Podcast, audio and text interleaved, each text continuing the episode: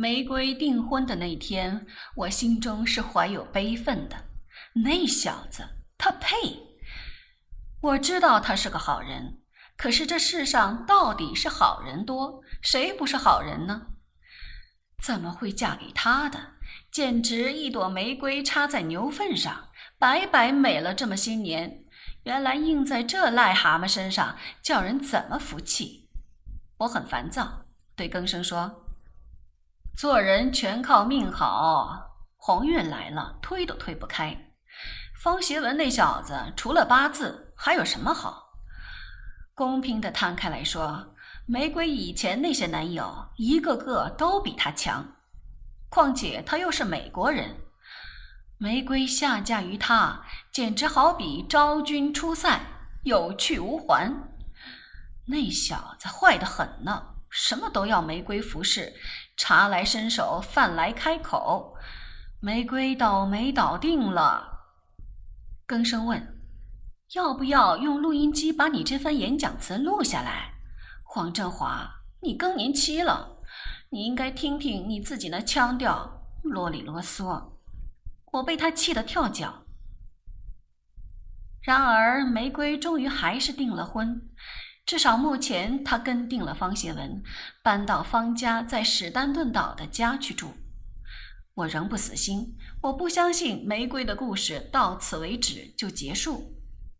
更生说：“我相信她会嫁给方协文，夫妻之道是要补足对方的不足。”我嚎叫：“苏更生，你胆敢拼了老命跟我唱反调，你当心！”玫瑰不久就结婚了。更生陪了父母到纽约，我因为一宗生意而留香港。我打算在近郊那边盖数层平房，新颖的白色建筑，一反西班牙式的俗流。但是地产公司诸多为难，不给我方便。在我数度的抗议下，他们派出新的营业代表与我商谈，还要我亲自上门去。我非常生气，但有求于人，无法不屈服。到了那间写字楼，我气倒消了。一位秘书小姐先接待我，把来龙去脉给我说得一清二楚。我马上觉得自己理亏。那位小姐笑说：“黄先生，你明白了，我们就好做。我叫屈臣太太见你，她刚开完会。”屈臣太太推门而入。她是一个打扮的极时髦的少妇，短发有一片染成金色，穿一套漂亮的套装，黑白两色，令人眼睛一亮，十分醒目。我连忙迎上去，她一见到我便一怔，马上脱口叫：“振华，是你！”她如见到一名老友似的，我却记不起在哪里见过她。振华。我是关芝芝啊！我仍然瞠目而视，尴尬万分。振华，他趋向前来，低声笑道：“我是周石辉以前的妻子，你忘了？”我失声：“是你？”我由衷地说：“你漂亮多了，神采飞扬，我竟没有把你认出来，对不起。怎么样，生活可愉快？嘿。”我热烈的与他握手，屈臣太太示意女秘书出去，然后与我坐下。她像不知道从什么地方开始说，我打量着她。她戴着适量的首饰，高贵、大方、华丽，脸上的化妆恰到好处，充分显示了成熟女性的魅力。她的姿态充满信心，难怪我没有把她认出来。我相信，即使是周世辉，也不能够指出这位女士便是那个彷徨、痛苦、失措的小妇人。我太替她高兴，真情流露。你出来工作了，习惯吗？看样子是位成功人士呢，应该属女强人类。她忽然握住我的手，感动地说：“振华，你对我们真好。”我对你们好，我莫名其妙。我见过石辉，他说你始终待他如一，不但精神上支持他，经济上也不吝啬。我惭愧，哪里的话，这根本是我家人的错。不，并不是，是世辉与我合不来。他其实是个很浪漫的人。我现在不生他的气了，因孩子们的关系，我们也常见面。孩子们好吗？我问。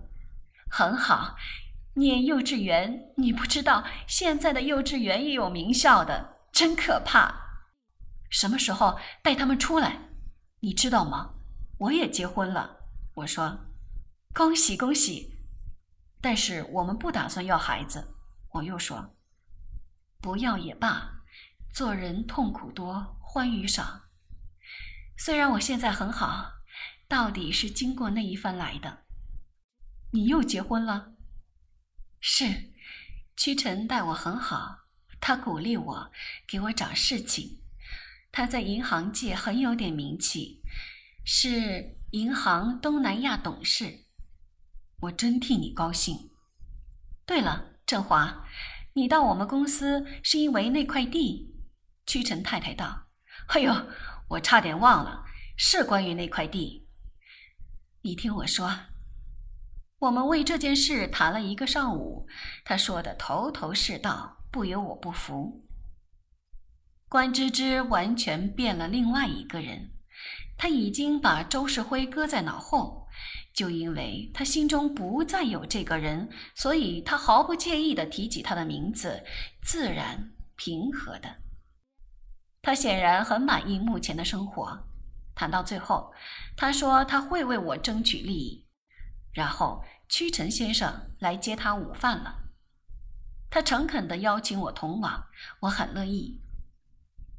屈臣是个英国人，白发、白胡须、粉红面皮、蓝眼睛，一眼看去很有型，像海明威模样。看仔细一点，可以看得出年纪已经不小。他立定主意享几年晚福，而关芝芝可以满足他。一顿饭时间，屈臣的手臂都放在他小妻子的肩膀上，说不尽的呵护。他们是这样的愉快幸福，我心中完全释然，担子放下。玫瑰闯下的祸，竟有如此完美的结局，出人意料。那天我到家，还没来得及放下公事包，就从头到尾把这件事告诉更生。更生听了笑说：“你口气喋喋不休，像长舌妇。”我不理他，我想。如果不是婚姻失败，关芝芝永远不会有今天这么出色。她的风度上佳，谈吐优雅。所以说，塞翁失马，焉知非福。更生沉思了一会儿，他说：“女人是很痴心的。女人若非碰到不得已的事，不会向事业发展。你呢？你不做女强人了？”在小家庭中做女强人，岂非更容易？生两个孩子，把他们呼来喝去，俨然慈禧太后般，控制与摆布丈夫，太棒了！在社会做人，始终是小配角儿。更生道，所以你思想搞通了，不思上进？我也笑问。自然，现在我有靠山，日子过得笃定。老板讲啥，我当他放狗屁。好了没有？他瞅着我，我呵呵的笑。我在郊区的平房并没有盖成功，关芝芝为我尽心尽力，但生意没谈拢，不是她的错。老妈自纽约回来，不断赞扬玫瑰现在有多上路。现在她是方太太了，我茫然想。贾宝玉说：“女儿一嫁，便要从珍珠变成鱼眼睛的。”哼，鱼目混珠，玫瑰现在是什么模样？我把他的消息转告周世辉，周傻傻的听着，然后他说：“假如你到纽约，现在很忙，替我问候他。”这时无线电在播放迪伦名曲《北国女郎》。如果你到美丽的北国去，那里河流结冰，夏天结束，请带我看看他是否穿着件厚外套，抵御那咆吼的风。请带我看看他是否放散头发，又卷曲又垂直在胸前。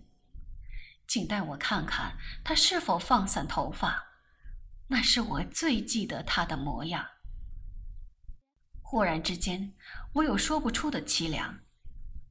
周世辉将永永远远记得玫瑰那个调皮样，他无法忘记他，正如玫瑰会记得令他伤心的人，永远，永远。